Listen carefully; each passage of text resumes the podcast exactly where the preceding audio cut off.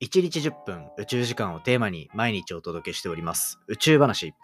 今回は宇宙でビールを作る。宇宙でビール醸造をする。こちらを目指した公募開発に関するお話をしていきたいと思います。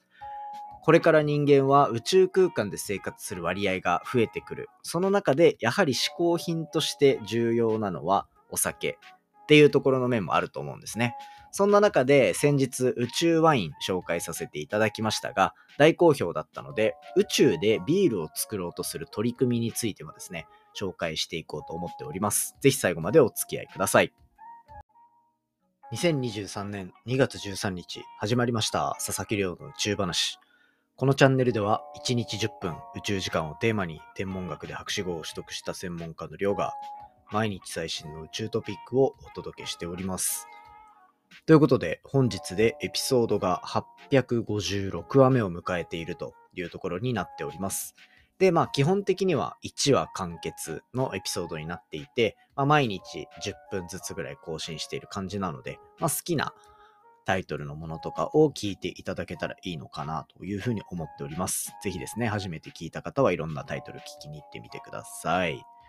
はい。ということでですね、早速今日の本題に行きたいと思います。今日の本題は、こちら、宇宙で醸造ができる、宇宙でできる新たなビールに関するお話をしていきたいと思います。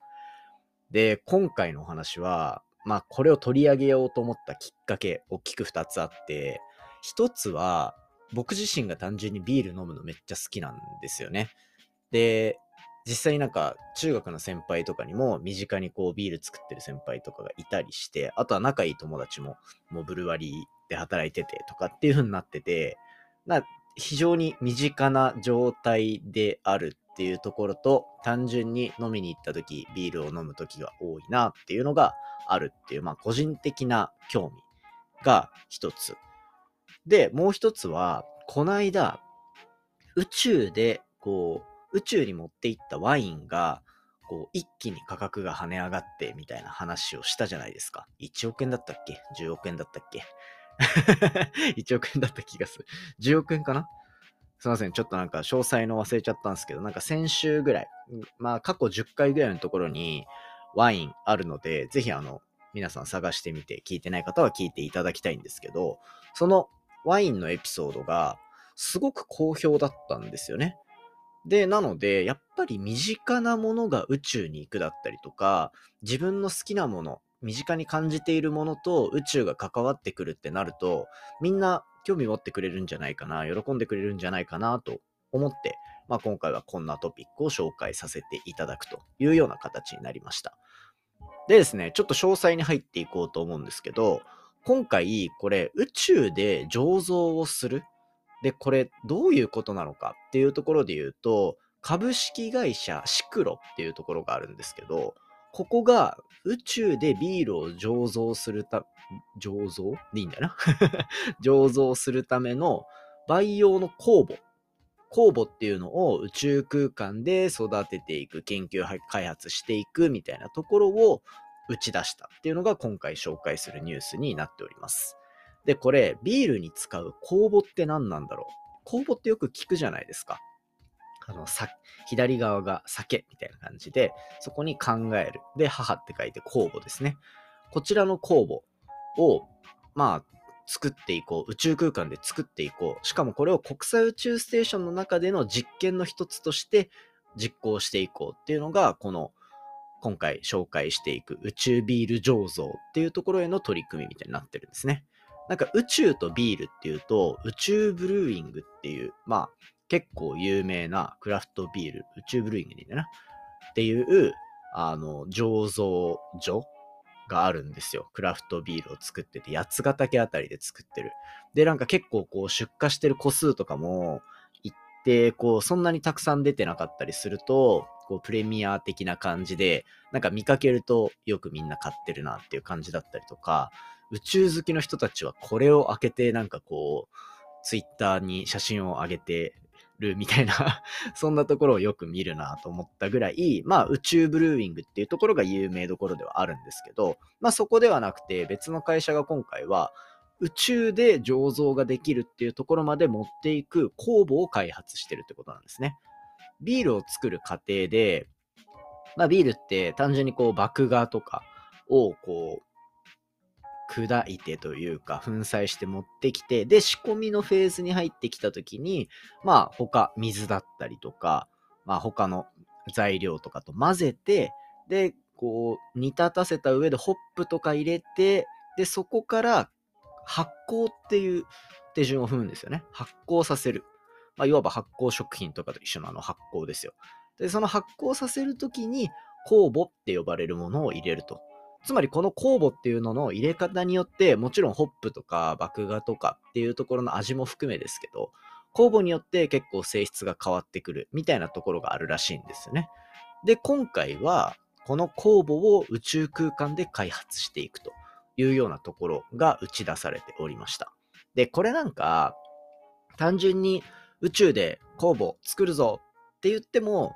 なんかねうーんって感じじゃないですか。ただ今回は結構こう宇宙開発、特に日本の国内で動いてる宇宙開発っていう一つの流れの中で見ると、へーって思う部分があって、国際宇宙ステーションで今回酵母を作ろうとしている。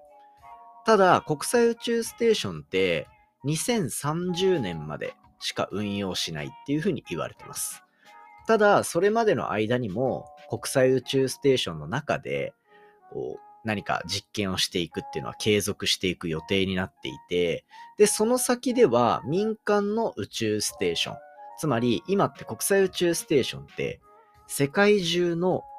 宇宙機関が、そして政府が運用のお金を出して、その維持っていうのを行っていて、で、なおかつそこで宇宙飛行士たちを派遣して、その場で実験をさせるみたいなところが運用の手順として回っている中で、まあ、維持費もやっぱりかかるというところで、実験もどんどん民間に委託してるんだから、宇宙ステーションもなしになってもどうにかなるよね、みたいな ね、そういう感じになっていて、2030年に宇宙ステーションが退役する。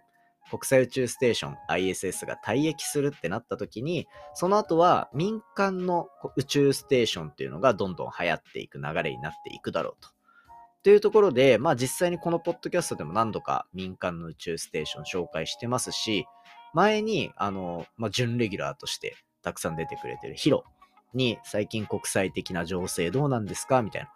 宇宙開発で、ゲスト出てきてもらった時に、前回のちょうどゲスト会かな？結構期間経っちゃったんで、また出てほしいなとは思うんですけど、ヒロに出てもらった時に、まあ、世界中飛び回ってカンファレンスたくさん出てるっぽいけど、何がやっぱ熱いんですかって話すると、まあ熱い分野の一つとして、やっぱり宇宙ステーション、民間の宇宙ステーションの開発っていうところはトピックとして上がってくるよねって話があったぐらい、今世界中で話題になってるんですよ。で、今回、こう宇宙ステーションの中で工房を作ろうとしているっていうところで、2025年のスタートっていうのを目論んでるらしいんですけど、ここに取り組んでいるのが、このシクロ、株式会社シクロっていうところが公募の開発を東大奈良先端大学っていうところと取り組む。そしてその実験場所っていうのを国内の宇宙企業デジタルブラストっていうところが行っていくと。で、このデジタルブラスト自体が国際宇宙ステーションの中でできるライフサイエンスの実験装置ですね。これ、アマツって呼ばれるまあなんか実験装置っていうのをどんどんこう作っあの、そこに設置していろいろやっていこうとしているっていうところを考えてるみたいで、だつまり宇宙ステーションが退役していく中でもまだ利用価値がある。そしてその先の民間の宇宙ステーションっていうところまで見据えた時に、やっぱ民間がどんどんそこに実験として加わっていくっていうのは非常に面白い部分かなと思うんですよね。そういった意味で、こう、今回、なんかこう、ちょっと木をてらったような企画に見えるものの、実際はなんかこう宇宙空間を利用していくっていうでかい潮流の中では、まあ、違和感のない取り組みなのかなっていうところを思うんですね。しかもこうなんか細胞というか酵母を培養するって形なので、結構こう生命科学的な目線になるのかな。生命科学だったり、あとは植物科学か。っていうところの目線であの実験が行われていくこちらの取り組みってすごい面白いなと思うんですよ。で、例えば、しかも今回利用されるアマツっていうのは月面の重力を再現できるみたいなところが売りらしいので、まあ、今後、月面で飲まれるビールっていうのはこういう味になるんだろうな、みたいな酵母の特徴が出てきたりしたらすごい面白いかなと思うので、まあ、実際実験が始まんないと表面に出てくる結果っていうのはないのかもしれないですけど、まあそのあたりが出てきたら、またピックアップしたりですね。あとはこのあたりの方にまあゲストで出てもらうっていうのも一番面白いかなと思うので、最近の僕のこの余裕のない時間をうまく整理しきったら、いろいろ取り組んでみたいかなというふうに思ってる、そんな感じでございます。ということで今回は先日好評だったワインの話に引き続き宇宙で作られるビール用の酵母に関するお話をさせていただきました。ということでですね、まあそんな感じで本題以上として近況報告サクッとしようと思うんですけど、あの、この土日ですね、結構オフ、がっつりオフを久しぶりに撮ったんですよ。で、高校の同級生とちょっと伊豆の方に旅行行くみたいな感じでゆっくりしてきていて、なんかその話もしようかなと今日思ってたんですよ。で、もともとそのつもりだったのに、あの、昨日、昨日が、えっ、ー、と、今回エピソードが500 856話目なんですけど、854、855、ちゃんと、あの、旅行出発する前に収録して、セットして、よし、完璧。よし、頑張って楽しんでこようと思ってたら、なんかですね、854は土曜日のやつが更新できてなくて、もうね、せっかくちゃんと準備してったのにと思って、しかも気づいたのが旅行帰ってきてからで、はぁ、みたいな ツイッターにも書いたんですけど、ちょっと悲しげな感じで、あの、昨日の夜、急いでアップロードしました。なので、ちょっと855と854がこう入れ子になっちゃってるような見栄えになってたりとか、なんかあれ55聞いたけど54聞いてないぞ、みたいなことになるかなっていうところが あるんでちょっとね、あの、ぜひそちらも昨日急いで夜アップロードしましたので、聞いていただけたら嬉しいなというふうに思っております。そんな感じでですね、まあ、ちょっとリフレッシュできたかなっていうところで、また仕事を頑張っていこうというところになってますので、皆さんも週明けなかなか大変で気が重いかもしれませんが、1週間がっつり一緒に頑張っていきましょう。僕も毎日ポッドキャスト更新するので、聞きながらね、朝気合入れてくれたら嬉しいなと思います。そんな感じで今回は以上にしていきたいと思います。今回の話も面白いなと思ったら、お手元の Spotify アプリでフォロー、フォローボタンの下にある星マークですね。こちらでレビューぜひよろしくお願いいたします。番組の感想や宇宙に関する質問については、Twitter のハッシュタグ宇宙話、または Spotify の Q&A コーナーからじゃんじゃんお寄せいただけたら嬉しいです。それではまた明日お会いしましょう。さようなら。3, 2, 1, ignition. Japan. 佐々木亮の宇宙話。